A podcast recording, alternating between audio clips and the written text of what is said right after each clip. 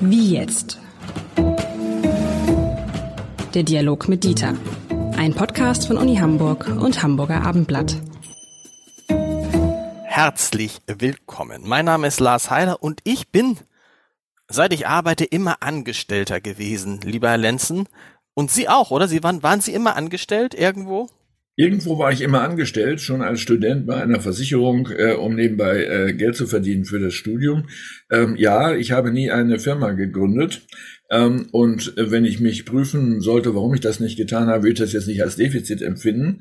Ähm, aber es ist für die Gesellschaft ein Defizit. Möglicherweise hätte ich da auch irgendetwas Interessantes machen können, von dem andere was haben, weiß man nicht.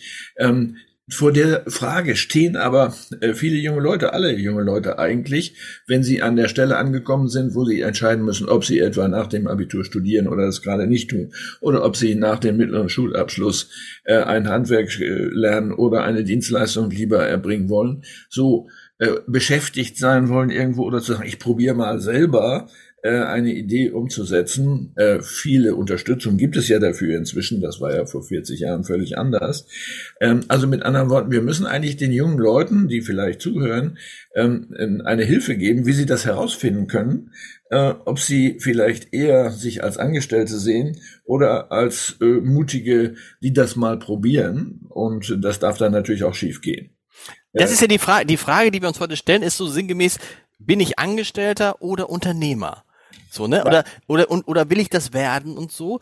Und ich habe mich das für mich auch oft gefragt, als jemand, der, der, der, von dem ich, ich dachte, denke ja von mir, dass ich kreativ bin, dass ich viele gute Ideen habe, dass ich entscheidungsfreudig bin. Und trotzdem habe ich mich bisher nicht dazu entscheiden können, nicht, ich habe eine Zeit lang auch mal als Freier gearbeitet, also als freier Reporter, aber so richtig habe ich mich nicht entscheiden können, mich selbstständig zu machen. Und das finde ich interessant, dass jemand, also für sie gilt ja das Gleiche. Wir würden uns ja beide als sehr selbstständige, selbstdenkende Menschen bezeichnen.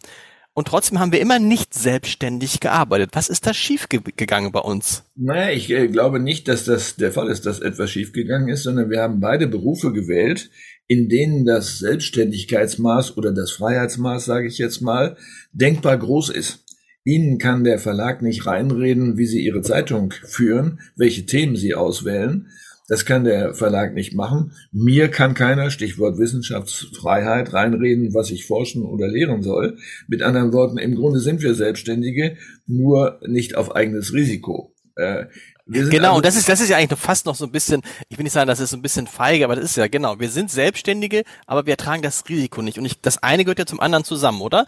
Das Besondere an diesem Selbstständigsein ist doch, dass du es, das ist deine, es ist deine eigene Verantwortung und wenn es schief geht, ist es auch dein eigenes Problem. Wenn es bei Ihnen schief gegangen wäre oder bei mir schief, ist es auch ein Problem für uns beide aber am Ende nicht ganz so hart wie für jemanden, dessen Firma dann zugrunde geht. Es gibt eine sehr gute und sehr breit durchgeforschte Wissensbasis zu der Frage, ähm, unter welchen Bedingungen sind Unternehmer, Unternehmerinnen eigentlich erfolgreich? Welche mhm. Bedingungen müssen erfüllt sein? Und ähm, da gibt es im Wesentlichen drei. Äh, das eine hört sich komisch an, ist aber so. Die erfolgreichsten Unternehmer, Unternehmer kommen aus Familien äh, mit durchschnittlich 2,3 Kindern. So, also mit anderen Worten, ähm, Einzelkinder haben geringere Chancen als Unternehmer erfolgreich zu Gut, sein. Gut, also bei Ihnen sind Sie Einzelkind? Ja, bin ich. Ich bin auch ein Einzelkind. Stimmt. So. Das äh, mag ein unbewusstes Motiv sein, wissen wir nicht. Warum ist das so? Man weiß es nicht. Okay. Ja, schon. Äh, auch das ist untersucht worden, weil sie in der äh, Familie natürlich mit anderen Geschwistern gezwungen sind, Kompromisse einzugehen und Dinge auszuhandeln, also viel zu kommunizieren. Ah, okay und nicht in der Ecke zu sitzen und Bücher alleine zu, zu lesen oder Fernsehen zu gucken oder sonst irgendwas oder zu daddeln, sondern es muss kommuniziert werden. Das ist ja ein A und O für einen erfolgreichen Unternehmer.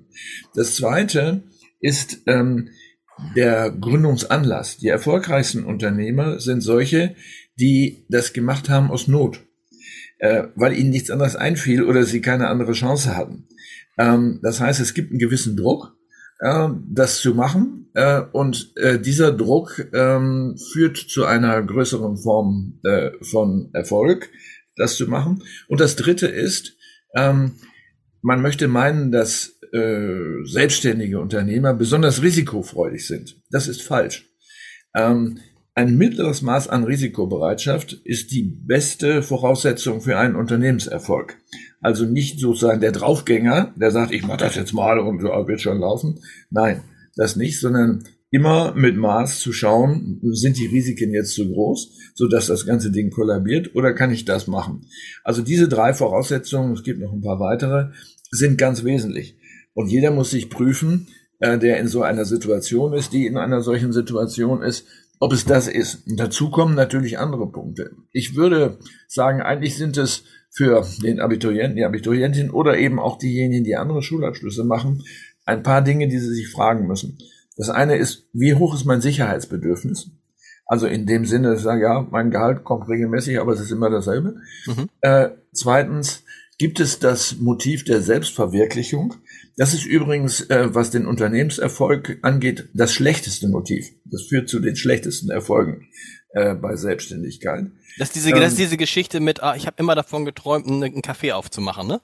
Ja, ja, genau. genau. Und, mich darin zu verwirklichen, weil genau. ich mein großer Traum, einen, endlich, genau. Ich möchte einen anderen Kaffee anbieten, einen, ja. weiß ich nicht, oder einen Blumenladen. Ich mache andere Blumen. So, alles gut, aber nicht meinetwegen, sondern dann vielleicht der Blumen wegen. Ähm, dann äh, die Frage drittens, äh, intellektueller Anspruch der Tätigkeit. Äh, wie hoch soll der sein? Soll es komplex sein? Ähm, die Bereitschaft, Probleme zu lösen oder eher ähm, Routinen zu entwickeln und die abzuarbeiten. Äh, und natürlich auch die berühmte Entscheidungsfreiheit. Ist mir das wichtig, dass mhm. ich bestimme, was gemacht wird? Ähm, und dann natürlich auch die Verantwortung übernehme? Oder ist es mir lieber, jemand sagt mir, in die Richtung soll man gehen und ich bin der Experte, der das dann umsetzt? Ich glaube, solche Fragen muss man sich stellen, wenn man vor dem Weg in den Beruf steht. Äh, kann man das denn schon, aber kann man das schon so beantworten. Ich kann es für mich beantworten, du bin ich auch ein Einzelkind, das heißt, ich habe schlechte Voraussetzungen gehabt. Aber als ich mit dem Abitur und mit dem Studium fertig war, da hatte ich dieses Sicherheitsbedürfnis. Da hätte ich mich gar nicht so richtig getraut. Ne? Und ähm, ja, deshalb, das ist aber was typisch Deutsches. Ne? Ja. Also ist das äh, typisch äh, deutsch, ja? Ist, äh, das typisch deutsch, ja. Es gibt Untersuchungen über das Maß der äh, der Selbstständigkeit in einer europäischen Nation. Und das Interessante ist, währenddessen wir nur so etwa 11 Prozent Selbstständige haben, in Griechenland sind 37 Prozent. Ja. Was erwartungswidrig vielleicht ist auf den ersten Blick. Also es gibt auch kulturelle Unterschiede. Man muss überlegen, warum das so ist. Vielleicht ist das der Preis, zu sagen, ich möchte äh, Freiheit haben, äh, jetzt als, als griechischer Bürger. Das ist mir wichtiger äh, als Sicherheit. Wenn äh, die Sicherheit verloren geht, dann mache ich eben was anderes.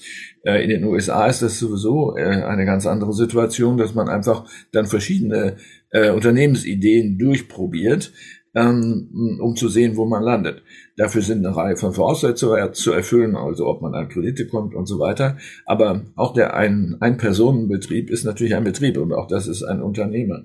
Ich würde also empfehlen, jemand, der in der Situation ist, sich solche Kriterien, fünf habe ich eben genannt, und noch weitere, die einem selber wichtig sind, auf einen Zettel zu schreiben äh, und sowas zu machen, das nennt man ein Polaritätsprofil. Das heißt, man nimmt den Zettel und macht eine Linie mitten durch den Zettel hindurch und sagt, jedes dieser Kriterien bewerte ich unter dem Gesichtspunkt, ähm, ist es für mich bis minus fünf oder bis plus fünf wertvoll. Also nehmen wir mal das Beispiel, ähm, also ähm, äh, Sicherheit, was mhm. wir eben schon hatten ähm, ist mir das völlig egal, dann gibt's eine minus fünf. Oder ist es so, dass das das Allerwichtigste ist, dafür nehme ich alles in Kauf, dann ist es plus fünf oder eben etwas weniger, plus vier, plus drei und so weiter. Und wenn man diese Kriterien, auch die, die man selber sich äh, genannt hat, wenn man die dann zusammenzieht und bilanziert am Ende, dann sehen Sie zwei verschiedene Zahlen. Da sind Sie schon mal ein Stückchen weiter. Das heißt ähm, dann, also was muss dann sein? Also je, je, je weiter plus, nee, was, woran kann ich das dann ablesen? Ähm, sie, sie, sie wollen ja das, was positiv ist, am Ende machen, nicht etwas, ja. was für sie negativ ist. Also müssen sie auf die rechte Seite gucken, ob die auch überwiegt. Ah, äh, okay. Äh, oder ob die linke überwiegt. Und dann habe ich immer die falschen Sachen überlegt. Dann muss ich nochmal neu ran. Ja. Aber ist es nicht grundsätzlich so, äh, wenn man, wenn man sich selbstständig machen möchte, dass der beste Zeitpunkt der ist, wenn man jung ist? Weil man ja erstmal nichts zu verlieren hat. Ja, äh, außer fremdem Geld, was man sich vielleicht geliehen hat, aber Gut. das ist ja okay. Dafür ist sind Kredite da. Das ist ja auch eine Externalisierung von Risiken. Äh, das heißt, der Kreditgeber geht ja auch ein Risiko ein. äh. Und man kann immer noch, also das ist ja immer noch, wenn man dann, wenn man dann ähm, gescheitert ist, kann man dann immer noch irgendwie zu einer Firma gehen und dann ist es vielleicht so, ich habe mal, ich habe sogar mal eine Firma gegründet, eine andere, das ist dann ja vielleicht sogar etwas, was was da gut ankommt. Ja, äh, absolut. Ähm, also äh, zwei meiner Söhne, eigentlich drei, also ich sage mal zweieinhalb Söhne, äh, haben das auch gemacht ähm, mhm. und erstmal angefangen, Firmen zu gründen. So, äh, der eine ganz ausführlich mit allen möglichen Ideen. Einige davon waren völlig absurd und sind auch äh, in äh, sozusagen in der Versenkung verschwunden. Aber aus einigen anderen bezieht er heute noch, weil, weil er noch Teileigentümer ist, hm. bezieht er heute äh, noch äh, Einkommen. Ein Beispiel, ähm, er hat mit einem kirgisischen Freund eine Firma gegründet, ähm, die ähm, Werbeplakate macht ähm, in Kirgistan. Da gab's sowas nicht. Und äh, diese, diese äh, Werbung mit, mit Rollplakaten äh, mhm. und so weiter. Ähm, diese Firma gibt's noch. Äh, die ist äh, verkauft worden, ähm, aber man hat Anteile behalten. Das heißt, das hat funktioniert. Ähm, das sind dann aber auch so Zufälle. Er hat einen kirgisischen Freund kennengelernt und mit dem das zusammen gemacht im Studium. Solche Sachen muss man nutzen, man muss das sehen. Das setzt aber auch voraus, dass man gewissermaßen ähm, so eine, eine Fähigkeit hat, Trüffel zu riechen ähm, und auch Risiken einzugehen. Also Kirgistan ist ja nicht nebenan, das ist ja nicht Sachsen oder Bayern oder sowas. Das, man muss dafür Preise bezahlen, nämlich immer reisen zu müssen, ein Risiko einzugehen, vielleicht ein gefährliches Land. So, äh, nun kann man das natürlich auch äh, im deutschen Maßstab machen, wenn man eine gute Idee hat. Ne? Interessant ist das, dass Sie gesagt haben, dass im Deutschen, in Deutschland im Verhältnis zu anderen Ländern die Selbstständigkeitsquote immer noch gering ist, wo man ja denkt, im Moment alle reden von Startups. Korreliert das eigentlich auch mit, mit der Besonderheit der Deutschen, dass die Deutschen stark Mieter sind? Also wir sind in Wahrheit in allen Bereichen eher so sicherheitsorientiert, ne? Bloß kein Risiko eingehen, ähm, und nehmen uns dabei aber natürlich auch die Chance, ähm, das, den ganz großen Erfolg zu haben, das ganz große Geld zu haben, das eigene Haus zu haben, das große Unternehmen, was verkauft wird und so das ist schon erstaunlich, dass es, dass es, dass die Deutschen in dem, in beiden Bereichen so zurückhaltend sind. Die, die Miete ist ein gutes Beispiel. Das ist ja auch, so ähnlich wie bei Unternehmen, in die man nicht reingeht, sondern lieber Angestellter ist, ist ja die Externalisierung von Risiken. Ja. Das Risiko hat ja der Vermieter, nicht der Mieter. Ähm, der meutert zwar ständig, aber der Vermieter hat das Risiko, dass er seine Kredite nicht abbezahlen kann. Also mit anderen Worten, ähm, diese Externalisierungstendenz ist groß.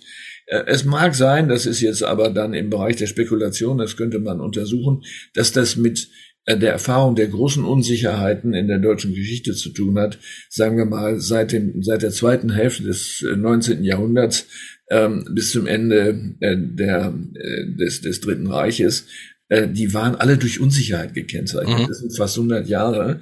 Ähm, woraus dann äh, kollektiv natürlich das Bedürfnis entsteht, anders zu leben. Das jedenfalls nicht zu erleben. Denken Sie nur an Währungsschnitte. Ähm, das heißt ja, alles ist weg. Ähm, äh, also daraus resultiert dann ja häufig ähm, der Satz, man solle lieber in Beton investieren. Das ist nicht weg. Das ist ja nichts anderes als ein, äh, als ein Sicherheitsmechanismus. Aber tun ja auch viele Deutschen nicht. Also wir können jetzt auch ja. über Aktien sprechen. Auch die Aktienkultur in diesem Land ist ja ausge äh, wenig ausgeprägt. Vielleicht ist es dieser Punkt, dieses Gefühl, oh Gott, und plötzlich ist alles weg und das darf nicht passieren, dagegen muss ich mich absichern. Wobei man dann natürlich auch fragen muss, überschätzen wir nicht auch oft die Risiken, die mit all diesen Dingen verbunden sind und ne, versuchen, weil wie viele Leute kenne ich, die in jungen Jahren ein Haus gekauft haben oder eine Wohnung und die heute einfach nur grinsen und sagen, ja, hättet, hättet ihr es immer auch getan. Ja, das ist richtig. Ähm, ich überlege gerade und ähm, komme auch zu einem Schluss, ähm, wie bei mir selber dieses Sicherheitsbedürfnis erzeugt worden ist. Das kann ich leicht beantworten. Äh, ich erinnere mich gut daran, dass meine Eltern ähm, äh, mich zum Lernen angehalten haben mit der ständigen Bemerkung, man ging durch die Stadt, dort war irgendein Obdachloser, ein Kriegsversehrter oder sonst was, das war ja in den 50er Jahren sehr stark der Fall, dass man dann gesagt hat, siehst du, wenn du nicht lernst, sitzt du da. Ja. So, und du hast nichts zu essen. Du bist darauf angewiesen, dass jemand dir dort einen Groschen reinwirft in deine Mütze. So, also mit anderen Worten, über Angsterzeugung bei der nachwachsenden Generation. Aber da muss man ja jetzt ja komplett umdenken, weil man muss doch den Leuten irgendwie oder den jungen Menschen Mut machen zu sagen, gründet, weil was wären wir unsere, ohne unsere Gründer? Und es gibt ja viele Beispiele, wo du sagen kannst, also man kann auf den Obdachlosen zeigen, man kann aber auf die Gründer von BioNTech zeigen und sag mal, guck mal, ne? die sind jetzt mehrfache Milliardäre. Das muss jetzt kein Ziel sein, aber letztendlich haben die auch irgendwann zu zweit angefangen, so Unternehmen zu gründen. Ja, das heißt ähm, aber auch, dass ähm, diese Wege den jungen Menschen nahegebracht werden müssen im Sinne von Erfahrungswerten, äh, dass, dass man das sieht, wie die das gemacht haben, was die Voraussetzungen sind und sich zu prüfen, ob man sie hat oder nicht, so wie wir das eben schon besprochen haben. Ähm, darüber wird natürlich zu wenig gesprochen. Das ist natürlich auch gleichzeitig so ein Anti-Unternehmer-Effekt. Wir haben ja eine öffentliche Stimmung, die jeden Unternehmer schon mal unter Generalverdacht stellt. Dass er Steuern hinterzieht, äh, dass er seine Leute schlecht bezahlt, dass er Materialien verwendet, die minderwertig sind und so weiter. Natürlich gibt es das in beträchtlicher Zahl. Aber wenn ich davon ausgehen muss, dass wenn ich sage, ich bin Unternehmer, ähm, dass die Leute den Stuhl zur Seite rücken und sagen, das ist ein Krimineller, neben dem möchte ich nicht sitzen, ähm, dann muss man sich nicht wundern, wenn eine Gesellschaft das nicht hinkriegt. Es ist ja noch viel schlimmer. Ich, ich erzähle äh, gern, dass ich auch äh, vor zwei, drei Jahren mal eine Unternehmen, eine Unternehmung gegründet habe, eine KG, um so ein paar Sachen äh, da zu bündeln die in der Familie so gemacht wurden. Und das war eigentlich, äh, um das in, in vernünftige Bahnen zu lenken. Aber wenn du, wenn du dann kriegst von Behörden, von Ämtern, was du dann an Schreiben kriegst, an Aufforderungen, was du machen willst, da hast du den Eindruck, meine Frau hat das da mal gesagt, irgendwie machen wir hier irgendwie was Kriminelles, sage ich, nee, wir haben ein Unternehmen gegründet. Und wenn sie dann mit anderen sprechen, denkst du, okay, es ist in Deutschland wahrscheinlich auch viel, viel schwieriger, ein Unternehmen zu gründen als anderswo, weil du musst sofort monatliche Umsatzsteuerzahlungen, selbst wenn das Unternehmen noch gar nicht läuft. Du musst also, du musst all diese Dinge, äh, wir hatten das Unternehmen gegründet und vier Tage später, so gefühlt, hatten wir schon 20 Schreiben von irgendwelchen Behörden. Ja, so. Äh, das ist ein, ein, ganz wichtiger Punkt und man mag sich fragen, warum das in Deutschland so ist. Ähm, das hat was mit dem hohen Maß an Verrechtlichung zu tun. Das heißt, überall dort, wo ein Missbrauch von etwas stattfindet, neigen wir dazu, sofort eine Rechtsregelung einzuführen, die das unterbindet. Und dieses Unterbinden setzt voraus, dass diese Rechtsregelung bürokratisch umgesetzt wird. Und die Leute, die sich das ausdenken, sagen dann, ja, da müssen wir ein Formular machen, wo jemand erklärt, dass er das und das nicht macht oder das genau. oder oder oder, oder was er macht. Aber du kannst ja auch erstmal, also dieses, was man, so, wenn man so gefühlt hätte man auch sagen können, dass dann irgendwie die Handelskammer oder wer auch immer einmal schreibt, Mensch, herzlich willkommen, freuen wir uns sehr, dass Sie Unternehmen gegründet haben. Wir wünschen Ihnen viel Erfolg. Nee, das gibt's nicht. Sondern uns ist zu, ne, Sie haben, bitte zahlen Sie erstmal das und das und das und denken Sie daran, dass Sie jetzt das, das und das und haben Sie das und das und das schon gemacht. Das Wo ich schon dachte, wie, ne? Ja, das wirkt wie die Einleitung eines Ermittlungsverfahrens. So, genau. Äh, so und ist es ja im Grunde auch. Das heißt, es wird ermittelt, was sie da eigentlich machen, genau. äh, wie viel sie wahrscheinlich verdienen ähm, und so weiter und so weiter. Und äh, das ähm, sind Folgeerscheinungen von Missbrauch. Man nennt das pfadabhängige Prozesse. Das heißt, wenn es einmal diesen Pfad gibt, in den man gegangen ist, kommt man ganz schlecht raus. Bis hin zu der Absurdität von, von Umsatzsteuern, äh, die ja im Grunde durchlaufende Posten sind ja. Ähm, wo man sagt, wieso muss man dafür so eine Bürokratie aufbauen? Das kann man anders lösen. Und wo du dann im Zweifel jedes, jeden Tag einen Steuerberater, jedes Mal einen Steuerberater brauchst. Und übrigens kommt noch hinzu in Deutschland, dass natürlich wir diese besondere Stellung der Beamten haben. Also nicht, nicht was die Bewertung für Unternehmen am, sondern man sieht ja auch daran, dass dieses Land ein Land ist von sehr, sehr vielen Beamten. Auch das zeigt ja wieder, wenn du die Wahl hast, Unternehmer oder Beamter zu werden, da bin ich mir nicht sicher, ob nicht viele sagen, oh, Beamter ist ja super, da bin ich sicher, da kann mir gar nichts passieren, weil letztendlich der Staat geht niemals pleite. Meine Firma, an der ich arbeite, die ich selber gegründet habe, kann pleite gehen, die Firma, bei der ich arbeite, kann pleite gehen, aber der Staat ist sicher. Und deswegen gibt es natürlich auch viele junge Leute, die sich, die sich dann relativ früh dafür entscheiden, eine Beamtenkarriere einzuschlagen oder den Weg dahin einzugehen. Ja, wir haben diesen Aspekt, nämlich die Frage Nicht-Selbstständigkeit im öffentlichen Dienst noch nicht äh, gesondert betrachtet. Mhm. Das ist ja noch eine besondere Form ähm, der, äh, der Sicherheitsbeschaffung ähm, gegenüber dem Angestelltenverhältnis in irgendeiner Firma.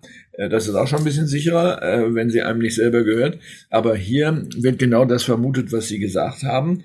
Äh, und es ist ein tragendes Motiv, nicht gekündigt werden zu können. Heißt aber umgekehrt, ich muss mich auch stur an das halten, ähm, was die Vorgaben sind, damit ich nicht, denn diese Ausnahme gibt es natürlich, damit ich nicht doch gekündigt werde äh, durch Fehlverhalten, durch äh, das Nicht-Anwenden von Rechtsregelungen, vor allen Dingen vor dem Hintergrund des Gleichheitsgrundsatzes, ich habe Leute ungleich behandelt, dann wird ja gleich untersucht, ob irgendjemand ein Bekannter von mir war oder sowas. Ähm, also mit anderen Worten, ähm, das ist ein großes Problem, dass wir ähm, dann die Neigung in der Bürokratie erzeugen, besonders pingelig zu sein ähm, und eigentlich das zu verhindern, für das zu fördern, ich da bin. Und dann arbeiten natürlich all diese Dinge, über die wir gesprochen haben, arbeiten natürlich gegen unternehmerisches Denken. Ja. Das ist in diesem Land leider nicht ausgeprägt, lieber Herr Lenzen, äh, was, was schade ist, was echt ja. schade ist. Also das ist richtig. Ich würde gerne mal, und vielleicht sollten wir uns das mal vornehmen, an einer Reihe von Beispielen aus dem öffentlichen Bereich, aus den Regelungen, die existieren und welche Entscheidungen dadurch ähm, entstehen, die Unfug sind oder die äh, Kraftkosten, die Zeitkosten, die Dinge verhindern, das mal durchzubuchstabieren. Ich glaube, viele Menschen, die nicht im öffentlichen Bereich beschäftigt sind, können sich das gar nicht vorstellen. Das machen wir. Wie den, den, den Beamten die Hände auch gebunden sind, sondern die schimpfen dann nur. Sie stellen das zusammen und wir sprechen darüber. Bis nächste Woche. Bis Tschüss. nächste Woche.